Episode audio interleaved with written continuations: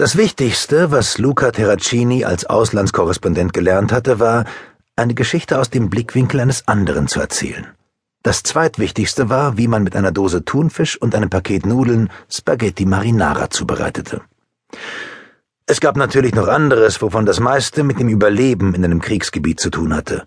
Verabrede dich mit keinem, dem du nicht absolut vertraust.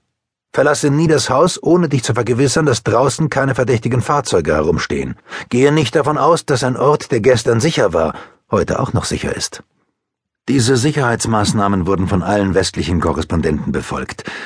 Aber Luca hatte im Laufe der Jahre noch ein paar eigene hinzugefügt, die letztendlich auf drei entscheidende Überlebensregeln hinausliefen.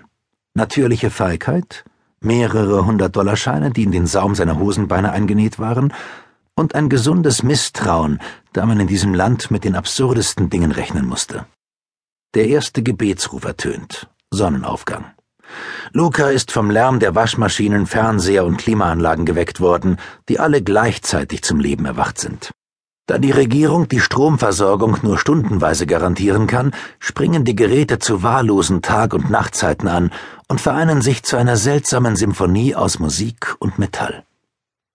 Er streift sein T-Shirt ab, schöpft mit einer Kelle Wasser aus einem Eimer und gießt es sich über den Kopf. Tropfen rinnen aus seinem kurzen dunklen Bart über seine Brust bis runter zu den Genitalien.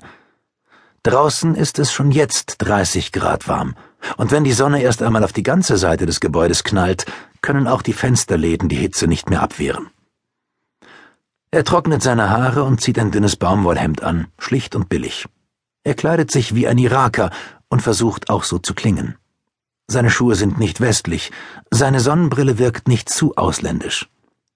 Er schiebt die Hand unter die Matratze und zieht eine kompakte, halbautomatische 9mm Pistole hervor, die er in einem kleinen Holster in seinem Kreuz verstaut.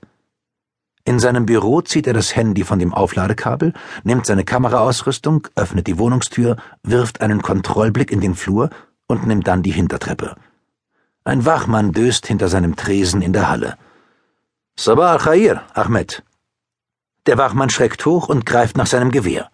Luca hebt mit gespielter Angst die Hände, und der Wachmann grinst ihn an. Hast du die Stadt sicher gemacht, Ahmed? Ich habe zwei Dutzend Bomben entschärft.